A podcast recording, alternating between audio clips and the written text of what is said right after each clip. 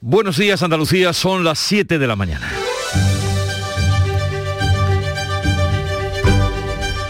Despierta tu mente, descubre la realidad. En Canal Sur Radio, La mañana de Andalucía con Jesús Vigorra.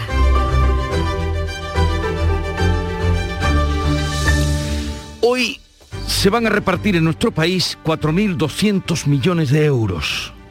Pero cuando llegue la noche habrá sido más probable contagiarse de COVID que de la fortuna de la Lotería de Navidad. Los contagios siguen al alza y han sido casi 50.000 los casos registrados en la última jornada. De todos ellos, la mitad se han contagiado de la variante Omicron, que está siendo la amenaza más significativa desde que comenzó esta pandemia en todo el mundo, con especial incidencia en Europa. Ante esta emergencia, esta tarde se van a reunir los presidentes de las comunidades autónomas con el presidente del gobierno. ¿Tomarán algún acuerdo? ¿Habrá consenso para acordar alguna medida?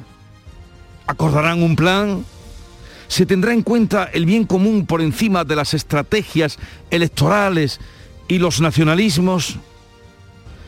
En este sentido, será más probable que nos toque la lotería que un acuerdo de los 17 para beneficio de todos los españoles.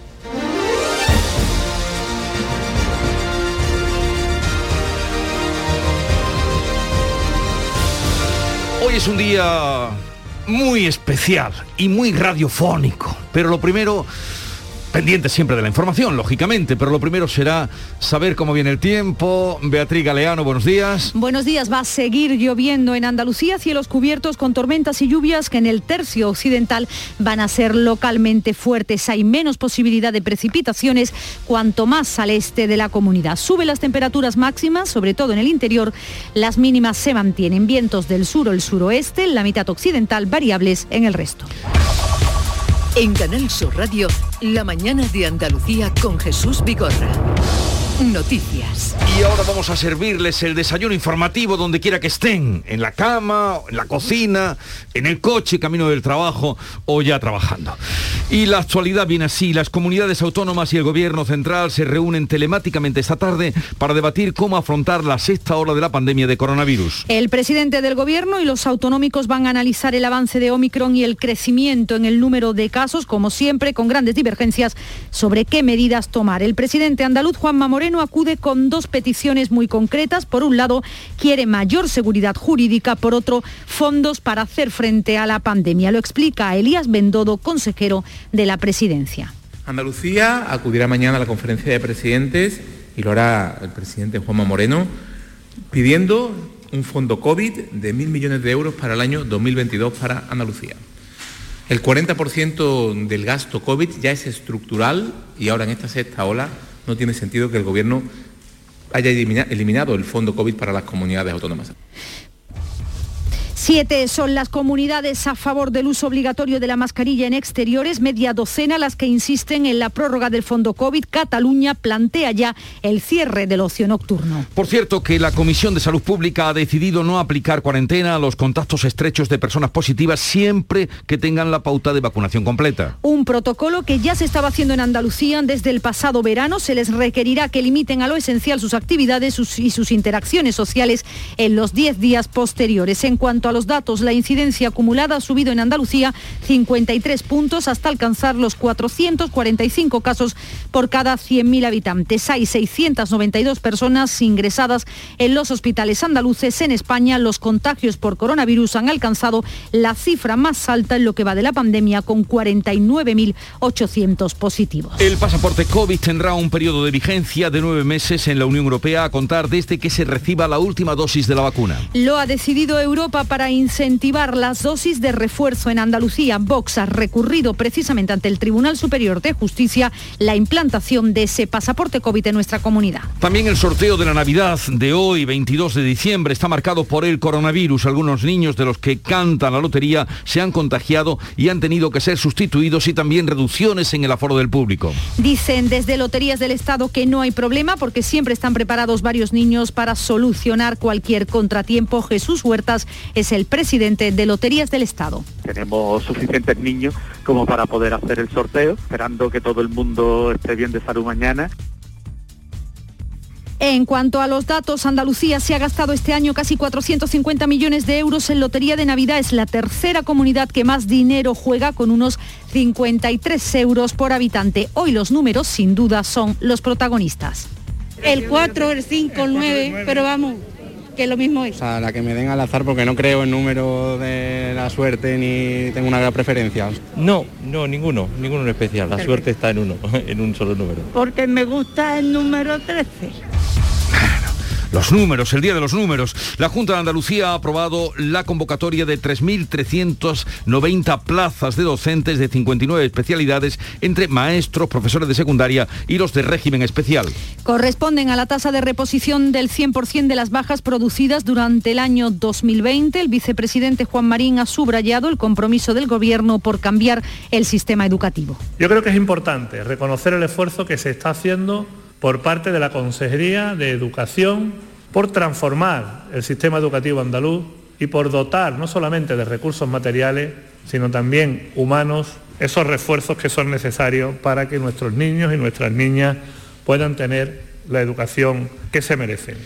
A las 12 del mediodía tiene lugar en el Parlamento de Andalucía la sesión de control al Gobierno con las preguntas de los distintos grupos al presidente y se debate también el decreto de simplificación de trámites, administrativos, una de las principales normas de esta legislatura. Este debate marcará si hay o no bloqueo parlamentario. Todo dependerá de la posición de PSOE y Vox. El portavoz de este grupo parlamentario, Manuel Gavira, no ha querido determinar su voto porque aún lo están estudiando. El PSOE lo condiciona a que posteriormente se desarrolle como un proyecto de ley aceptando sus.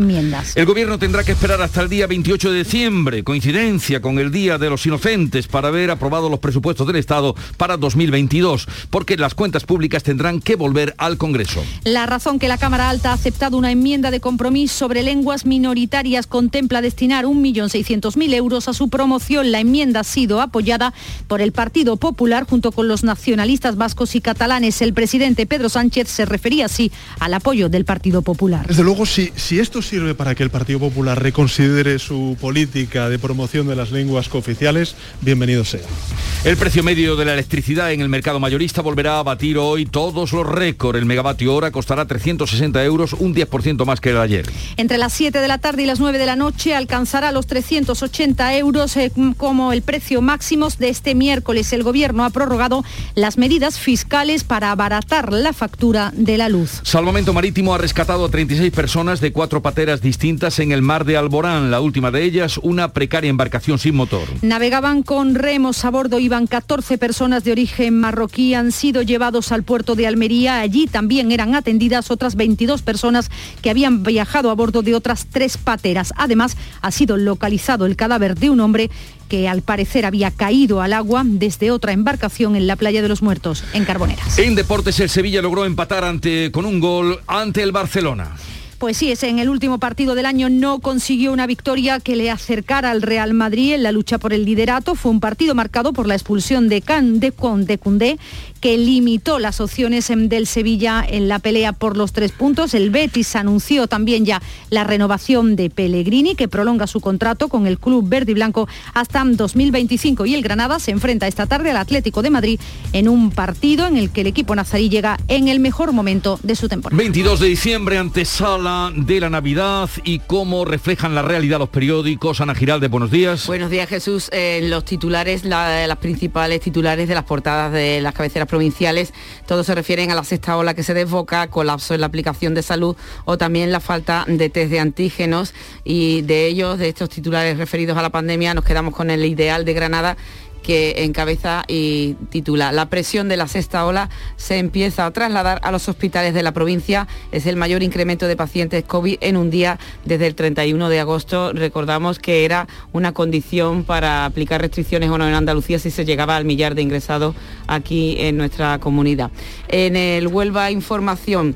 Pues aquí me he fijado en la fotografía de portada, por fin la esperada y ansiada lluvia, una fotografía de una plaza eh, y una chica que cruza y va- bajo un paraguas. Sin embargo, el, subtítulo, el titular de- del pie de foto hace alusión también a los contagios. Sigue la lluvia de contagios. La provincia duplica los casos activos de COVID desde el puente de la Inmaculada y otra cabecera diario de Almería, en este caso una noticia económica. El Reino Unido sube sus compras de Almería un 31 31,5% porque es un nuevo récord exportador en esta última campaña agrícola en la provincia de Almería. Y de las cabeceras nacionales, el diario El País, pues también con esa cifra con la que nos despertábamos hoy, los contagios marcan el récord diario de toda la pandemia, se han registrado casi 50.000 nuevos afectados y la incidencia que escala en nuestro país, en España, a 695. En el mundo, las comunidades agudizan las diferencias ante la pasividad del Gobierno. Es el titular tras esa reunión entre la conferencia de presidentes, la sexta ola del COVID, que castiga a un país sin liderazgo político, según el mundo.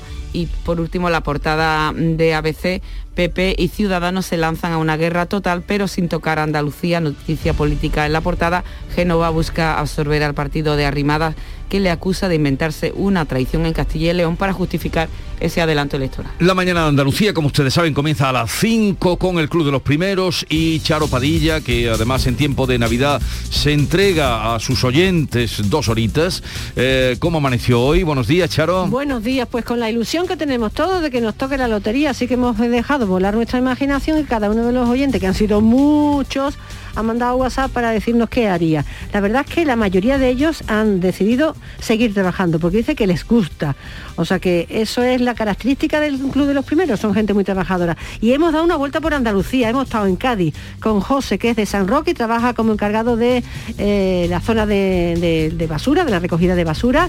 En Granada con Manuel, que también eh, trabaja en la recogida de residuos en los hospitales, que es una cosa importantísima, desconocida, y la verdad es que eh, muy, muy importante. Carmen, hemos estado con Carmen, que es ama de casa trabaja en la Diputación de Málaga y se levanta a las 5 de la mañana para estudiar una oposición. ¿Quiere algo más? Gente sacrificada, gente esforzada. Falta alguna cosa más para que ella pueda hacer y con la pescadera de Marbella, Águeda, o sea, hemos dado una vuelta por toda Andalucía y con la ilusión puesta en que nos toque eh, Andalucía un pellizquito importante. Y nosotros para contarlo y para celebrarlo con todos ustedes. Hoy van a pasar por aquí las voces de compañeros de la radio que se unen a lo que supone la fiesta de la lotería, que es también una fiesta radiofónica y así lo vamos a celebrar en Canal Sur Radio.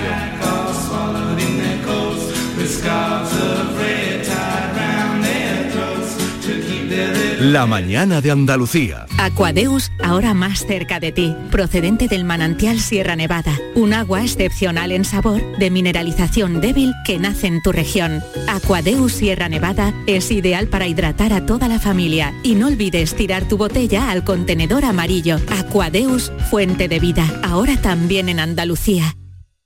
Estamos hartos de no celebrar la Navidad. Es que no vino nadie. Si no había ni regalos. Pero Queremos volver a jugar. ¡Esos! Porque todos queremos volver a jugar. ¡Vuelve la Navidad! ¡Vuelve a tiendas MGI! Autónomos, motor de Andalucía. Representan hasta el 25% del empleo en nuestra tierra. Con su esfuerzo construyen la mejor marca Andalucía. Ayudarlos es nuestra vocación en la Confederación de Empresarios de Andalucía, CEA. Infórmate en autónomos.cea.es. Campaña subvencionada por la Consejería de Empleo, Formación y Trabajo Autónomo. La mañana de Andalucía con Jesús Bigorra. Noticias. Vamos a contarles la actualidad de este día. Las comunidades autónomas y el Gobierno central se reúnen telemáticamente esta tarde para debatir cómo afrontar la sexta ola de pandemia de coronavirus. El presidente del Gobierno y los autonómicos van a analizar el avance de Omicron, que parece imparable, y el crecimiento en el número de casos, como siempre, con grandes divergencias sobre qué medidas tomar.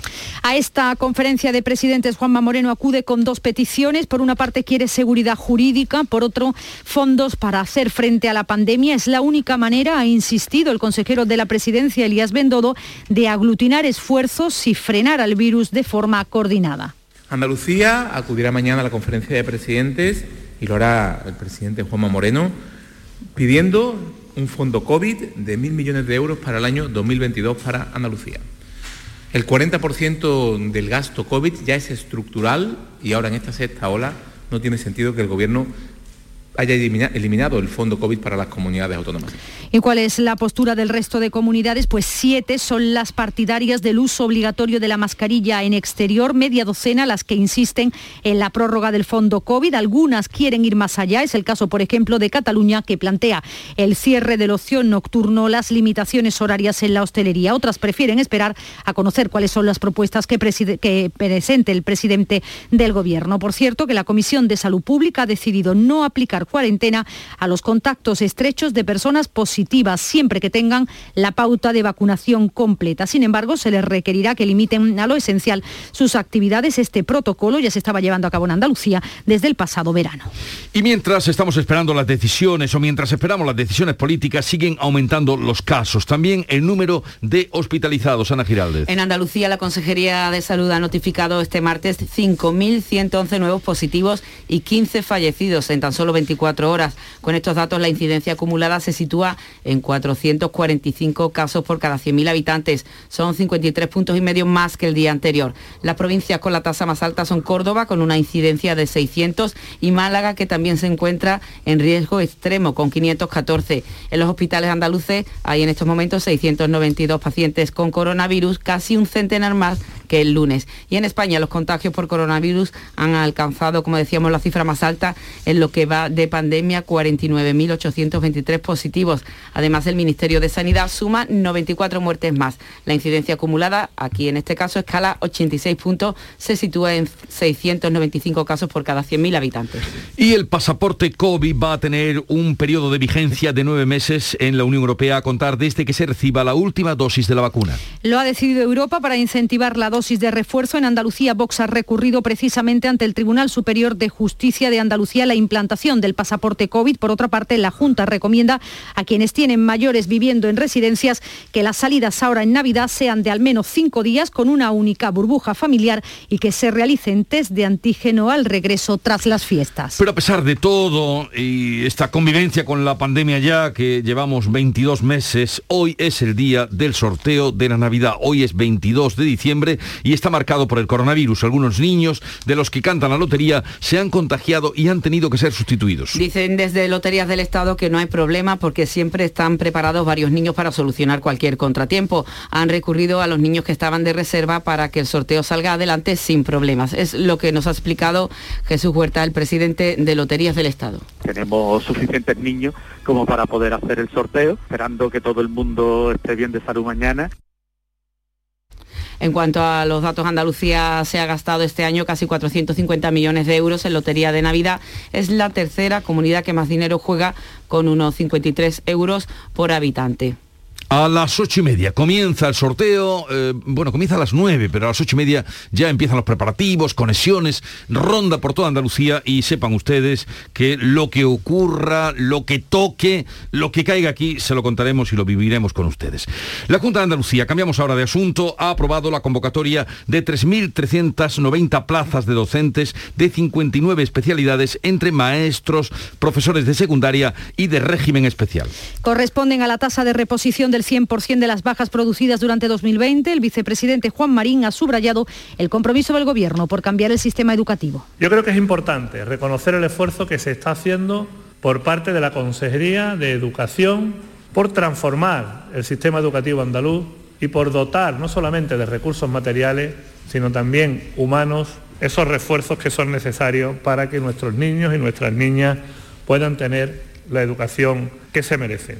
También el Consejo de Gobierno ha dado un nuevo impulso a la ciudad de la justicia de Sevilla, ha autorizado la compra del complejo de Palmas Altas por 70 millones y medio de euros. A las 12 del mediodía tiene lugar en el Parlamento de Andalucía la sesión de control al Gobierno con las preguntas de los distintos grupos al presidente, pero después, el que será el último pleno del año, va a debatir la convalidación de tres decretos leyes y dos proyectos de ley. Entre ellos destaca el decreto de simplificación de trámites administrativos, que trata de ahorrar burocracia, una de las principales normas de esta legislatura. Todo va a depender de la posición que mantengan este miércoles PSOE y Vox. El portavoz de este grupo parlamentario, Manuel Gavirano, ha querido determinar su voto porque aún lo están estudiando. Por tanto, la legislatura está agotada mañana, en base si se aprueba o no ese decreto de simplificación. Si la legislatura está agotada, porque ya se han aprobado todos los trámites, lo que procede es darle la palabra a los andaluces, porque este gobierno es frágil, inestable, no combate la corrupción, no combate la administración paralela, no combate la manipulación. El PSOE condiciona su apoyo a que posteriormente se desarrolle como un proyecto de ley aceptando sus enmiendas. El portavoz de la presidencia, Mario Jiménez. El gobierno de Moreno Bonilla está a tiempo. Si permiten que haya una, eh, una tramitación transparente, rigurosa y sosegada de un cambio legislativo de estas características, el Partido Socialista dejará pasar el decreto, haremos valer nuestra visión de este cambio. Y el portavoz del PP en el Parlamento, Pablo Benzala, ha apelado al sentido común de los grupos de la oposición. Es un decreto que simplifica y elimina burocracia. Por tanto, esperamos del apoyo y de la responsabilidad de los grupos políticos. No valen las opiniones generalistas. Estamos dispuestos a confrontar desde la idea cada uno de los puntos donde digan que no lo ven claro. Pero no vale decir no lo veo claro y no decir por qué. Eso en Andalucía y a nivel nacional el gobierno tendrá que esperar hasta el 28 de diciembre para haber aprobado los presupuestos del Estado para 2022. Los planes del Ejecutivo eran que ayer se diera por concluida la tramitación parlamentaria en el Senado, pero finalmente las cuentas públicas tendrán que volver al Senado, al Congreso. La razón que la Cámara Alta ha aceptado una enmienda de compromiso sobre lenguas minoritarias contempla destinar 1.600.000 euros a su promoción. La enmienda ha sido apoyada por el Partido Popular junto con los nacionalistas vascos y catalanes. Son las 7.21 minutos de la mañana. La mañana de Andalucía. Tranquilidad se escribe con tres cifras. 112. Ante cualquier situación o emergencia y en cualquier lugar, marca el 112. Ellos sabrán qué hacer y coordinarán todos los operativos necesarios para socorrerte. Un servicio rápido, gratuito, multilingüe y con calidad certificada. Siempre a tu servicio. Todos los días, a todas horas y en cualquier lugar podemos ayudarte. Recuerda, el 112 salva vidas. Junta de Andalucía.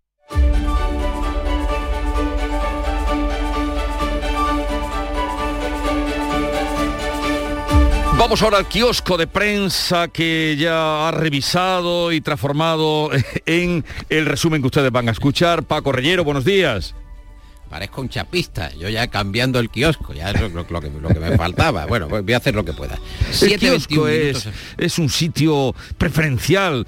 Lástima que estén cerrando tantos, pero es un sitio preferencial en las ciudades. Sí, es un sitio urbano, mágico y efectivamente es una referencia para cualquiera que pase por la calle. Antes decían Jesús que según el periódico que llevaras, andabas de una manera o de otra. Eso ya pasó a la historia. Bueno, mayoritariamente el asunto principal del día para la prensa es el que avanza el diario.es. Sánchez y los presidentes autonómicos discuten nuevas restricciones acuciados por la subida de ingresos hospitalarios. En su editorial del Mundo, eh, este diario considera que vuelven a proliferar directrices regionales contradictorias bajo la mirada sonámbula de un Ejecutivo nuevamente superado por las eh, circunstancias, por los acontecimientos. La sexta ola, dicen en el mundo, desprende el aroma desmoralizador de lo ya vivido y nunca aprendido. Los españoles solo obtienen las tardías comparecencias de Sánchez. El español titula que Sánchez pedirá a las comunidades que las restricciones no agraven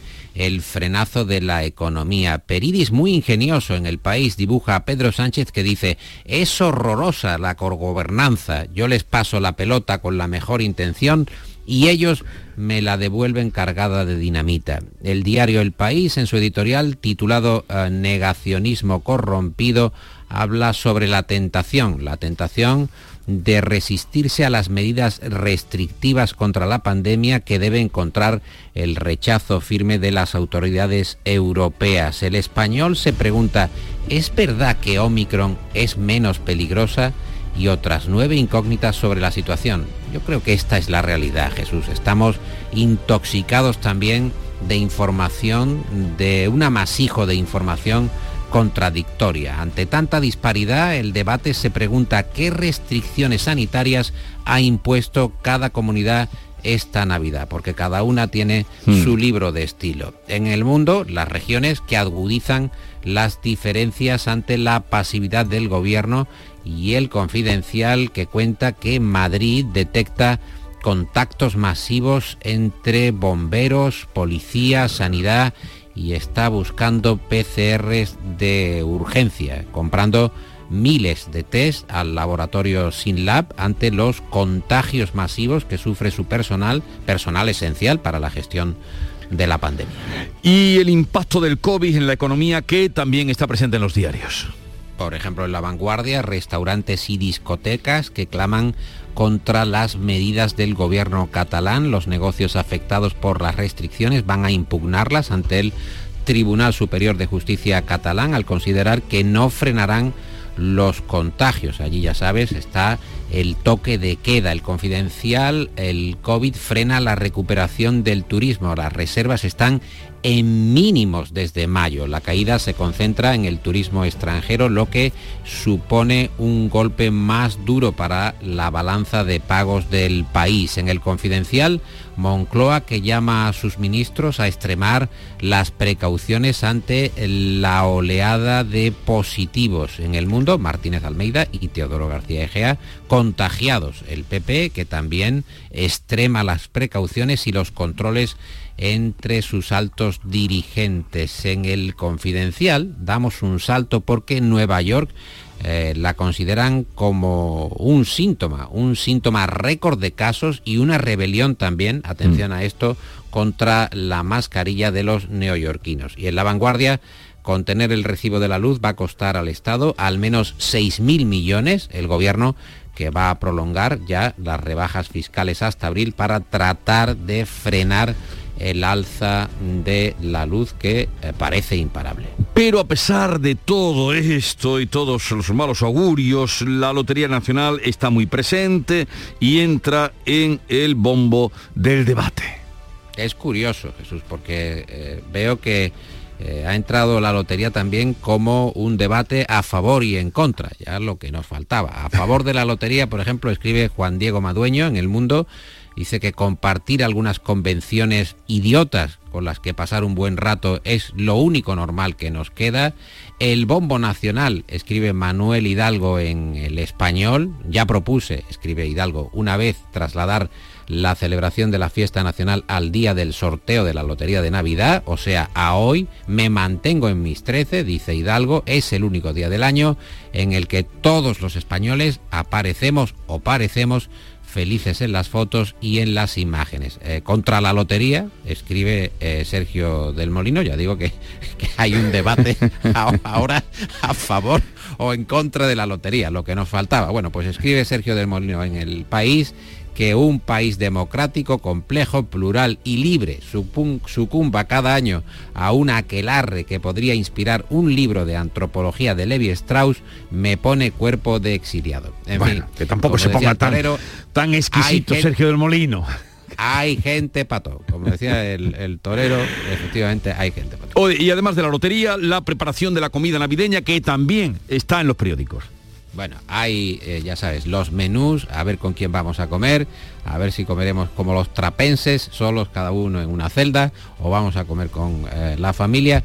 En el español veo que hay 17 menús estrellas Michelin, uno por cada región española, que puedes hacer eh, con la familia, con los amigos y con productos que hay en el mercado. Es decir, son estrellas Michelin muy cercanos, aunque yo también me pregunto, bueno, ¿con qué se harán las estrellas Michelin si no es con productos del mercado, productos eh, razonablemente accesibles? Ahora eh, lo más importante es saber para cuánto se va a cocinar, si, me voy a comer yo solo una estrella o la galaxia entera. Y, también, bueno, las advertencias, eh, los cinco alimentos típicos de Navidad que más aumentan su colesterol. Yo ya estoy por aumentar lo que haga falta. Y propone Paco Rellero a todos ustedes en estos días ya previos a la Navidad un toque a través de la música, un toque navideño. Hombre, que si no, eh, con estas circunstancias, por lo menos que la música alivie. Ya sabes que la música ablanda la vida, la hace menos dura y, siempre se van buscando eh, temas diversos de, Navidad, incluso se le canta a los renos, al reno de Santa Claus, a este reno que se llama Rudolf, que Santa Claus lo puso a tirar del trineo, dijo, ponte tú, que ya estoy harto de los demás renos, Rudolf, que tenía la nariz colorada, no sabemos muy bien de qué, qué hábitos tenía Rudolf, Rodolfo, pero ahí está el hombre, un clásico de los estándares estadounidenses de la Navidad. Rudolph the Red-Nosed Reindeer.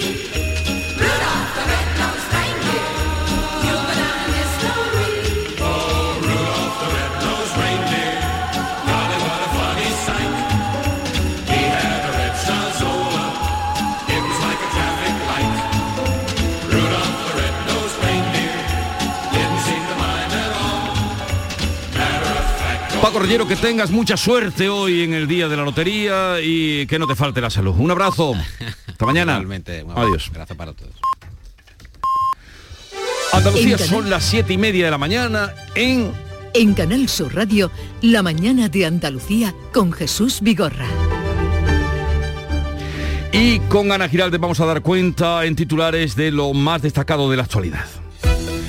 Los contagios han alcanzado este martes en España la cifra más alta en lo que llevamos de pandemia, casi 50.000 positivos. Han fallecido 94 personas en 24 horas y se dispara la incidencia hasta los 695 casos por cada 100.000 habitantes. En Andalucía sube hasta 445 y aumentan las hospitalizaciones y los ingresos en UCI. Esta tarde se celebra la esperada conferencia de presidentes. A solo dos días de la Nochebuena van a discutir sobre qué medidas adoptar para frenar la sexta ola de la pandemia. No hay garantías de lograr el consenso porque cada autonomía acude con propuestas diferentes que van desde imponer el toque de queda hasta la negativa de imponer restricciones en plenas fiestas navideñas. Los vacunados no tendrán que guardar cuarentena cuando estén en contacto estrecho con personas contagiadas. Lo ha decidido la Comisión de Salud Pública, sin embargo se va a requerir que limiten a lo esencial sus actividades y sus interacciones sociales en los 10 días posteriores. La luz vuelve de nuevo hoy a batir un récord. Costará 360 euros el megavatio hora. El Gobierno ha prorrogado hasta abril la rebaja de impuestos en la factura de la luz.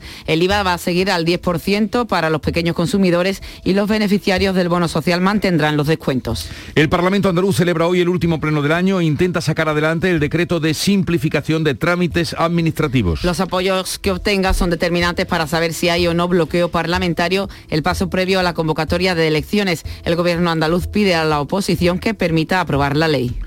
Chasco para el gobierno. Los presupuestos volverán al Congreso tras el apoyo del PP a una enmienda de compromiso. La enmienda pide una partida en apoyo de las lenguas minoritarias. El gobierno critica la estrategia del Partido Popular que obliga a aprobar los presupuestos una semana después. La Junta aprueba 3.390 plazas para docentes. Se dividen en 59 especialidades entre profesores de secundaria, maestros y régimen especial. La Administración tiene hasta tres años para sacarlas a oposición. A las 9 de la mañana comienza el sorteo de la Lotería de Navidad, el más esperado del año. Andalucía ha gastado casi 450 millones de euros. El sorteo se celebra en el Teatro Real de Madrid y va a repartir algo más de 2.400 millones en premios. Tendrá público pero con un aforo reducido por la pandemia. Canal Sur y Radio Andalucía van a ofrecer en directo el sorteo. Se lo contaremos todo aquí en su radio.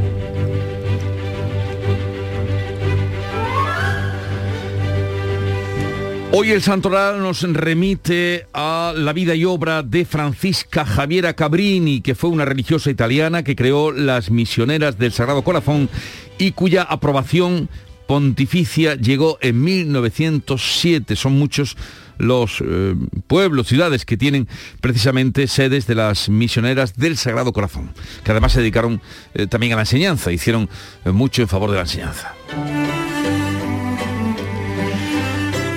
Tal día como hoy, de 1870, fallecía uno de los grandes poetas eh, andaluces, universales, Gustavo Adolfo Becker. Y tal día como hoy, 22 de diciembre de 1942, se ofrece por primera vez el nodo. Este era el noticiero según el punto de vista del régimen dictatorial franquista que se ofreció en todos los cines españoles durante casi 40 años. O sea, usted iba, digo esto para los más jóvenes, iban al cine, pero antes de ver la película que hubieran elegido, era obligatorio ver el nodo que eran eh, pues una especie de pequeño reportaje de la actualidad. Era obligatorio, o lo fue obligatorio, hasta enero de 1976 y voluntario hasta 1981. En la Catedral de San Nicolás de Mónaco y ante los invitados oficiales de 22 naciones, entre las cuales figura España, se celebra la solemne ceremonia del matrimonio canónico del príncipe Raniero III con la famosa artista cinematográfica Grace Kelly. El obispo Monseñor Gilles Parté es quien oficia la misa y bendecirá Ese la era unión. el sonido inconfundible del nodo para quienes tuvieron ocasión de escucharlo y verlo alguna vez. Y hoy, hace un año de la aprobación de la primera vacuna que fue la de Pfizer, tal día como hoy. Y la cita, pues ya verán por qué he traído esta. Una de las alegrías más seguras y generosas de la vida proviene de ser feliz por la buena fortuna de los demás. Así es que, tanto por lo que les toque o por el del lado, una de las alegrías más seguras y generosas de la vida proviene de ser feliz por la buena fortuna de los demás. Robert Heinlein, que fue un escritor norteamericano de ciencia ficción con notable éxito. A Pablo le ha dado por el ciclismo y quiere una bicicleta de montaña. Y si compro dos bicis más, le doy una sorpresa y salimos toda la familia. Habrá que comprar casco, guantes. Voy a hacerme una lista. Se nota que Luis tiene una tarjeta de Cajamar que le da flexibilidad para pagar sus compras, aplazándolas como a él le interese, desde el móvil o desde cualquier sitio. Cajamar. Distintos desde siempre. Asegurarte en Montepío es muy diferente a hacerlo en otras compañías. Es como formar parte de una gran familia que lleva cuidando de los suyos más de 100 años. Descubre nuestras soluciones en salud, decesos, jurídico, retirada de carnet y mucho más, siempre a los mejores precios. Visita montepíoconductores.com. Montepío lo tiene cubierto. Las claves económicas con Paco Bocero. Paco Vocero, buenos días. Buenos días, Jesús. ¿Qué buenos tal? Buenos días, buenos días. A ver, hoy es el día de la lotería y ¿de qué nos vas a hablar? Bueno, desde el punto ver, de vista hoy- económico, que es tu sección y tu especialidad. Hoy, evidentemente, la clave del día es la Lotería Nacional, el sorteo. Eh, y además, mira, eh, porque es una cuestión de tradición y, este año quizás más, más que nunca, ¿no? Por la situación en la que estamos. Pero bueno, mira, sin ánimo de aguar la fiesta, hay que recordar que los premios están sujetos al pago de impuestos, efectivamente. En concreto, a partir de 40.000 euros. Un impuesto que se hace por retención, es decir, que ya viene hecho a la hora del pago y por el 20%, que es lo que se paga en la parte que supere esos 40.000 euros. Vamos a explicarlo de una forma muy sencilla, por poner un buen ejemplo. Si nos toca el gordo, ojalá que nos toque 400.000 euros al décimo, tributaremos por 360.000, ya que como digo, los primeros 40.000 están exentos, con lo cual Hacienda se quedaría con 72.000, que es el 20% de esos 360.000, y nosotros nos quedaríamos con 328.000. Ajá. O sea que si nos toca el gordo, como tú has dicho, 400.000 pavos al décimo, mm, eh, tributaríamos por 360.000, o sea, se quedaría, lo que tú has dicho, tre- 328.000, o sea, 70 y- Exactamente. mm, gana mucho. es lo que nos ¿eh? llevaríamos. Directamente ya no lo darían, ya por supuesto vendrían limpitos. O sea que gana, pájaro. gana. Ah, pero eh, una particularidad eh, con Víctor de la Portilla, nuestro realizador, mm, además eh, fundamental en un día como hoy, yo llevo un décimo a medias. En el supuesto de que nos tocara, eh, ¿a a quién le cargan la pezola? No, claro, eso es, es, eh, es el, es el décimo, no a los dos. Tenéis los la, la Pero cada uno entonces tendría que declarar. 20, 20, 20.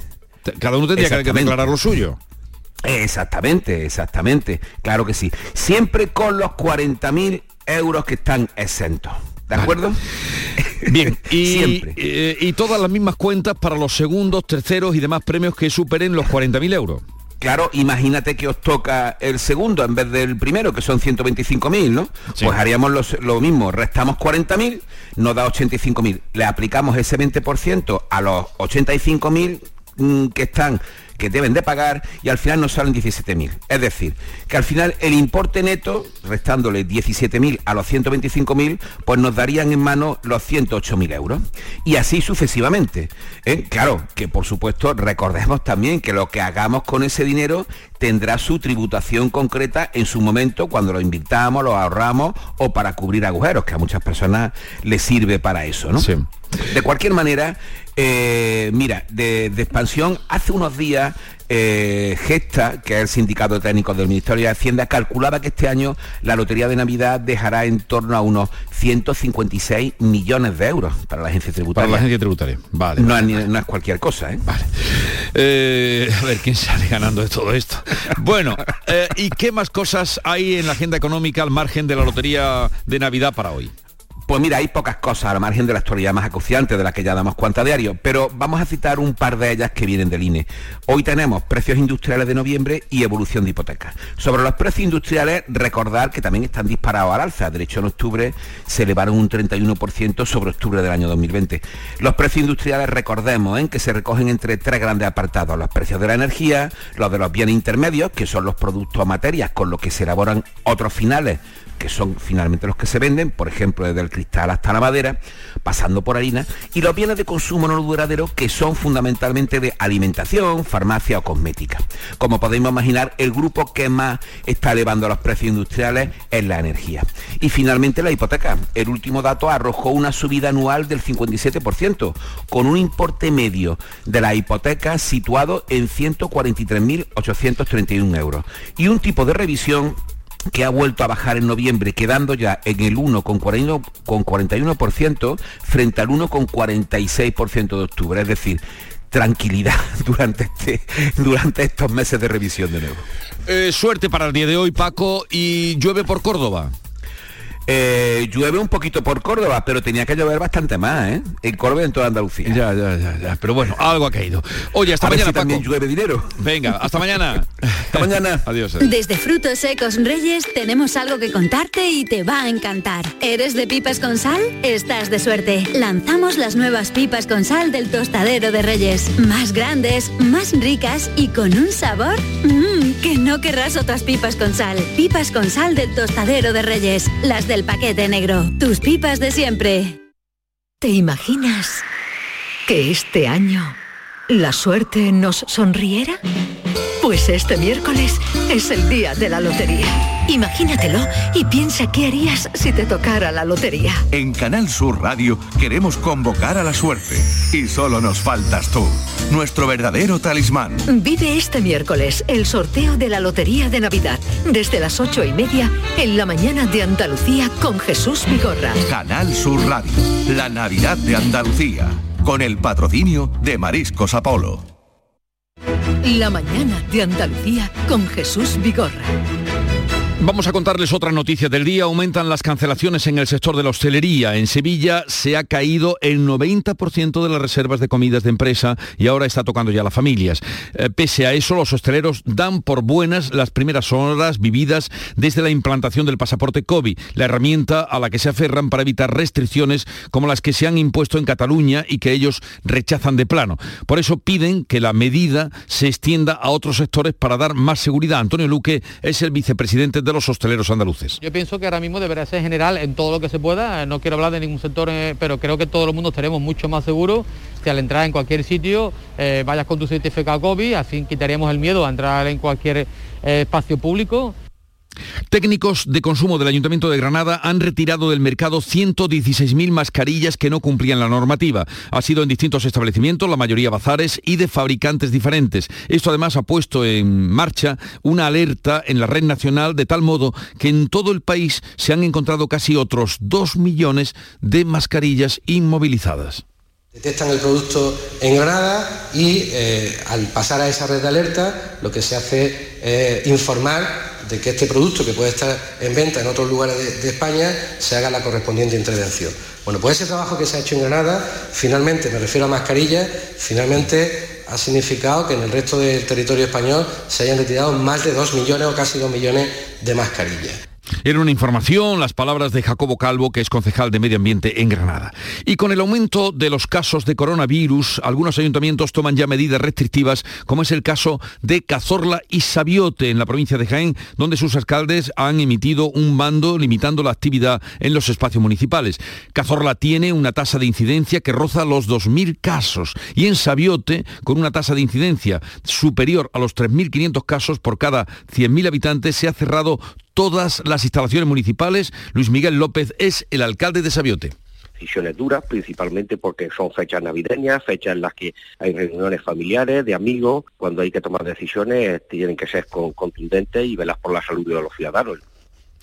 Los 37 trabajadores de la fábrica de Zumosol en mm, Palma del Río, en Córdoba, permanecen encerrados desde el lunes en sus instalaciones. La empresa a la que habían arrendado la planta ha denunciado incumplimiento de contrato y ha dado de baja a la plantilla, además de adeudarles siete nóminas. Los trabajadores exigen a Zumosol que se haga cargo de sus contratos. Agustín Jiménez es secretario de Industria de Comisiones Obreras. Y Zumosol pues, dice que no, que, es que a, ellos lo han engañado también y que bueno, esto no se lo cree nadie, nadie de todas maneras si están engañados tienen la, responsabilidad de recoger a esos trabajadores y no asumen esa responsabilidad. Llegamos así a las 7.45 minutos, 8 menos cuarto de la mañana, tiempo ahora para la información local, pero sepan que ya faltan pues eh, falta hora y cuarto para que llegue el momento de la lotería que les vamos a contar y a vivir aquí, en Canal Sur Radio. En la mañana de Andalucía de Canal Sur Radio, las noticias de Sevilla. Con Pilar González. Hola, buenos días. Hosteleros y hoteleros sevillanos pendientes hoy de las posibles restricciones que puedan decidir gobierno y comunidades, al tiempo que se prepara todo para una procesión esta misma noche y se ha cancelado otra prevista para el 2 de enero. Pero esta mañana la atención, donde está, es en la lotería. En Sevilla se han comprado muchos más décimos que en los últimos años y 23 veces ha tocado el gordo en nuestra provincia. Hoy tenemos el cielo cubierto con lluvia localmente fuerte e incluso tormentosa, tendiendo a remitir por la tarde viento del sur y las temperaturas mínimas suben y poca diferencia con las máximas. Se van a alcanzar 17 grados en Lebrija, 16 en Écija, Morón y en Sevilla, pero hasta ahora ya tenemos esos 16 grados en la capital. Ignacio Automoción tu centro multimarcas en Utrera te ofrece la información del tráfico. Hay retenciones de dos kilómetros en la entrada a Sevilla por la A49 y uno en el Centenario sentido Cádiz. A esta hora también el tráfico es intenso en la entrada a la ciudad por el Alamillo, Patrocinio, Avenida Juan Pablo II y en la Ronda Urbana Norte en ambos sentidos. ¡Oh, oh, oh! qué ganas tengo de repartir regalos por todo el mundo! ¡Jefe! ¡Tenemos un problema! ¿Qué pasa, duendecillo? El reno Rudolf se ha dado de baja y no puede trabajar. ¿Cómo? ¿Que no puede trabajar? No pasa nada. Entra en www.ignacioautomoción.es que ahí tienen la solución. Ignacio Automoción tiene la solución. En Canal Sur Radio, las noticias de Sevilla. El gordo de la Lotería de Navidad ha tocado en 23 ocasiones en siete municipios de nuestra provincia. Únicamente los malagueños han sido más afortunados que los sevillanos en nuestra comunidad. De esas 23 veces, 17 ha tocado en la capital. Cierto es que Sevilla es la donde más lotería se consigna. Este año décimos por valor de 92.000 euros. Este año además, lo dicen los loteros, como el de la Administración de la Lotería de la calle Sagasta, en el centro se ha vendido mucho más. Este año eh, mejor que en el año eh, pasado, es decir, la pandemia pues ha ido mejor. Lo que sí se ha notado al final con la subida de la pandemia es un parón por la suspensión de las comidas de trabajo, de las comidas familiares. Lo que no hay que confiar en la suerte es la salud. Tres personas han fallecido por coronavirus en las últimas horas en nuestra provincia. Se registran 826 contagios.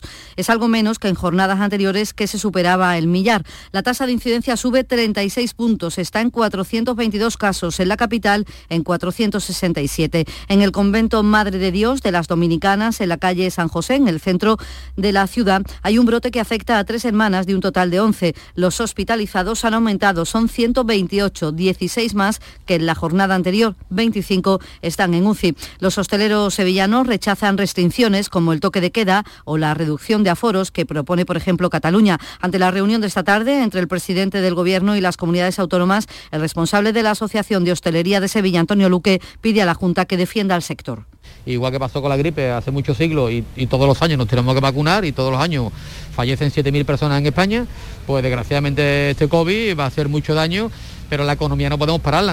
Piden que el pasaporte COVID se extienda a otros establecimientos y lugares públicos y aseguran que ya se han suspendido el 90% de las comidas de empresa y que esta semana ya se están cancelando las comidas familiares. La ocupación hotelera hotelera, les hablamos ahora en estas Navidades, será muy baja, menos incluso de la mitad que antes de la pandemia. Se están cancelando muchas reservas y tampoco se están produciendo las de última hora. El presidente de la Asociación de Hoteles de Sevilla, Manuel Cornax, ha explicado en Canal Sur Radio que en Navidad y en Nochevieja el turismo suele ser europeo y las restricciones que hay ya en varios países están llevando a la cancelación de estas reservas. Esto se ha parado, cancelaciones no hay muchas porque como decíamos las reservas se producían muy a última hora, luego no había tampoco un volumen muy grande para que hubiera muchas cancelaciones, pero que sí es verdad que sobre todo el turismo internacional pues está, francamente muy afectado y dependemos fundamentalmente del movimiento que pueda haber el turismo nacional. El Ateneo de Sevilla y el Ayuntamiento están pendientes de las directrices que puedan surgir en la conferencia de presidentes de esta tarde. De momento los preparativos de la cabalgata de Reyes continúa, aunque la Consejería de Salud recomienda o suspenderlas o por vía Sancha. El presidente del Ateneo, Alberto Máximo Pérez Calero, asegura que mantiene contacto directo tanto con la Junta como con el consistorio. Por ahora todo igual, ningún acontecer ni ninguna novedad que añadir y nada, Así estamos día a día y yo estoy en contacto, lógicamente, con las personas con las que debo estar y me informan que va todo según lo previsto. De momento lo que se ha suspendido es la salida del Niño Jesús de la Hermandad del Valle prevista para el 2 de enero, según explica el hermano mayor Gonzalo Pérez de Ayala a la hora de adoptar la decisión a pesar de que se trata de un cortejo formado por niños. Esta es una procesión que, que bueno que la protagonizan niños muchos de ellos en edad de no incluidos en vacunaciones, pero niños que lógicamente las fiestas las pasan con sus familiares, muchos de ellos de cierta edad, abuelos, y bueno, y son focos de contagio, ¿no? Sí, saldrá esta noche, si el tiempo lo permite, la Virgen del Rocío del Salvador. La Hermandad de Sevilla sacará a las nueve y media las andas de la Virgen por un recorrido distinto para evitar calles estrechas y buscar espacios más amplios. Lo explica en Canal Sur el hermano mayor Gabriel Rojas pues la verdad es que se organizaba una masificación muy importante. Entonces hemos decidido, en, colaboración con el CECOP y también con el arzobispado, que nos ha permitido salir un poco de la feligresía, pues tirar, hacer un recorrido prácticamente de, dimensiones similares pero por un sitio más ancho, sí. El cortejo bajará desde El Salvador a la Plaza de San Francisco y de ahí al andén del Ayuntamiento, donde tocará la banda Soria 9. Son las 7 de la mañana y 51 minutos. Han sido días duros Meses separados, vernos a través de pantallas y de abrazos virtuales. Sí, hija, estoy llegando. Voy en el autobús. Estamos deseando verte, mamá. Si algo nos ha enseñado esta pandemia, es que moverse es un regalo. Hija, mamá, ¿cómo os he echado de menos? Esta Navidad vuelve a moverte por Sevilla. Feliz tu Sam. Cuenta la voz de un sabio que para saber de Sevilla le preguntó al giraldillo por los lugares más bellos del barrio de Santa Cruz. Y este le respondió, con aires de azar, maestranza y catedral, la hostería del Laurel has de visitar, y en ella sus tapas, vinos y demás viandas probar. La Hostería del Laurel. Visítenos en Plaza de los Venerables 5 o a través de nuestra web lahosteriadellaurel.com. Porque si le preguntas al giraldillo, Hostería del Laurel. No te la dejes atrás. Las noticias de Sevilla. Canal Sur Radio. Hoy se va a reunir la Junta de Portavoces del Ayuntamiento de la capital, de la que saldrá la fecha del Pleno en el que se nombrará e investirá a Antonio Muñoz, alcalde de la ciudad. El 3 de enero sería el último día y según el futuro alcalde la opción más factible es que se puedan apurar esos plazos. Tomará el bastón de mando, dice, con iniciativas y nuevas políticas. Pero volver a ilusionar a los sevillanos para una nueva etapa eh, como alcalde al frente de la ciudad de Sevilla y espero que serán muchas las ideas que yo pueda poner encima de la mesa para el conjunto de la ciudad. Hoy comienza una huelga indefinida en la mancomunidad del Guadalquivir que se encarga de la recogida selectiva de residuos y también de la limpieza viaria en 27 municipios del Aljarafe. Los sindicatos, se ha desmarcado UGT, reclaman soluciones para la temporalidad de la plantilla y la compañía Aguas de Huesna está instalando filtros en el Pozo de los Pinos, del que se abastece el Real de la Jara, para reducir el grado de turbidez del agua y conseguir que vuelva a ser apta para el consumo humano. De momento el pueblo se sigue abasteciendo con camiones cisternas. Y una mujer de Sevilla ha conseguido el permiso para exhumar el cadáver de su bebé recién nacido en 1990 tras ver en un concurso de televisión a una joven de 31 años con gran parecido a su hija. La madre sospecha que su hija prematura, a la que nunca vio, fue robada al nacer y en principio estaría enterrado en Sabadell. Así se lo dijeron. Lo cuenta su abogado Fernando Suna. Cuando se produjo el parto, pues le dijeron que el bebé pues tenía unos problemas, estuvo aproximadamente tres meses en el hospital y al cabo de esos tres meses le dijeron que había fallecido el bebé. El aeropuerto de Sevilla ha instalado la primera de las seis pasarelas de última generación para canalizar el embarque de pasajeros desde el edificio terminal hasta el avión y en la que va a invertir algo más de 5 millones de euros. Sustituyen a las que hay ahora, que son de 1991. Y Renfe acaba de reforzar ya para todas estas Navidades con 15.200 plazas los trenes AVE entre Sevilla y Madrid. En toda la Navidad habrá 43 trenes más, son el 23 y el día 26 los días de mayor volumen de viajeros. El AVE de Sevilla es el que más incrementa sus plazas de todo el país, incluyendo también los de media distancia. Y la Real Orquesta Sinfónica de Sevilla ofrece hoy y mañana a las 6 en el Teatro de la Maestranza el tradicional concierto extraordinario de Navidad con un programa integrado por composiciones navideñas tradicionales, internacionales y también por conocidos clásicos populares españoles. A esta hora tenemos 13 grados en el Rubio, 14 en Montellano, 14 en Espartinas, 16 grados en Sevilla.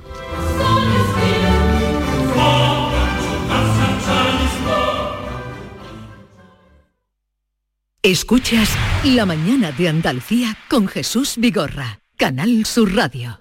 Aquadeus, el agua mineral natural de Sierra Nevada, patrocinador de la Federación Andaluza de Triatlón, les ofrece la información deportiva.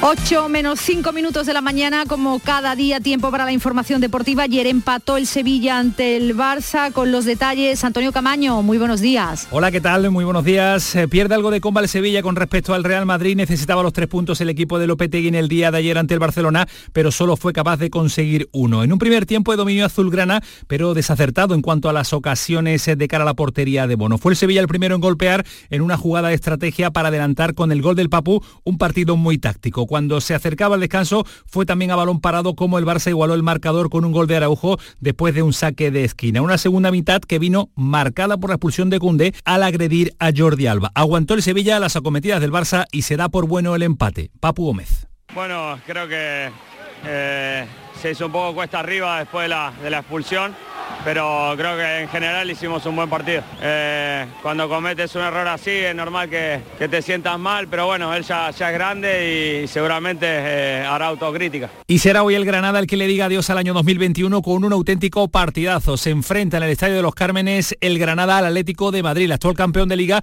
que visita en una situación complicada al equipo de Robert Moreno. Un entrenador, el catalán, que no va a poder contar con Montoro, ni Rochina, ni Domingos Duarte por lesión para este partido, pero tampoco ni Kini ni Van a poder estar por acumulación de amonestaciones. En el día de ayer tiró de la cantera, entrenaron con los habituales eh, jugadores como Zaragoza, Raúl Torrente, Adri e incluso Ismar Ruiz. Por otra parte, el Atlético de Madrid viaja a Granada también con varias ausencias importantes. No va a poder contar con Llorente, Xavi, Jiménez, Bersal y Grisman en el partido de hoy miércoles. La lista de convocados la forman 19 futbolistas, dos canteranos, Ibra y Carlos Martín. El entrenador del Granada, Robert Moreno, lo tiene claro. A pesar del momento malo por el que atraviesa el Atlético de Madrid, va a ser muy difícil el partido.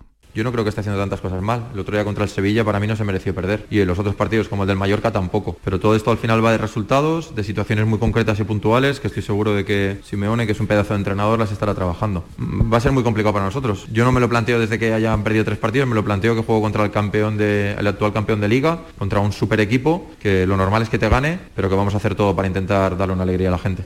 Y el Betis que continúa con sus renovaciones la semana pasada fuera de Canales, ayer anunció la renovación de Pellegrini, la de su entrenador que prolonga su contrato con el conjunto verde y blanco hasta el año 2025. El ingeniero tenía firmado hasta el año 23, después de que inicialmente se comprometiera por tres campañas, ahora suma dos años más a esta vinculación, una excelente noticia por el rendimiento que viene ofreciendo desde que llegara al banquillo. La entidad verde y blanca comunicaba una de las mejores noticias posibles antes de finalizar el año 2021 en un vídeo en el que aparecía el propio Pellegrini contándolo. Bueno, muy contento porque la verdad que ha sido un año y medio, tanto en el Betis como en la ciudad de Sevilla, que donde me han tratado maravillosamente bien, donde había una buena sintonía con, con la afición, una afición sabemos masiva, exigente, rebelde, que creo que se ha visto interpretada a través del juego y a través del resultado con, con este equipo, entonces la verdad que ha sido eh, un año y medio que eh, me gustó mucho prolongarlo más en el tiempo para poder consolidar un, eh, un proyecto a largo plazo. Y el Cádiz que ya se encuentra de vacaciones, pero no su dirección deportiva porque se está moviendo para realizar fichajes en el mercado de enero. Son muchos los nombres que llegan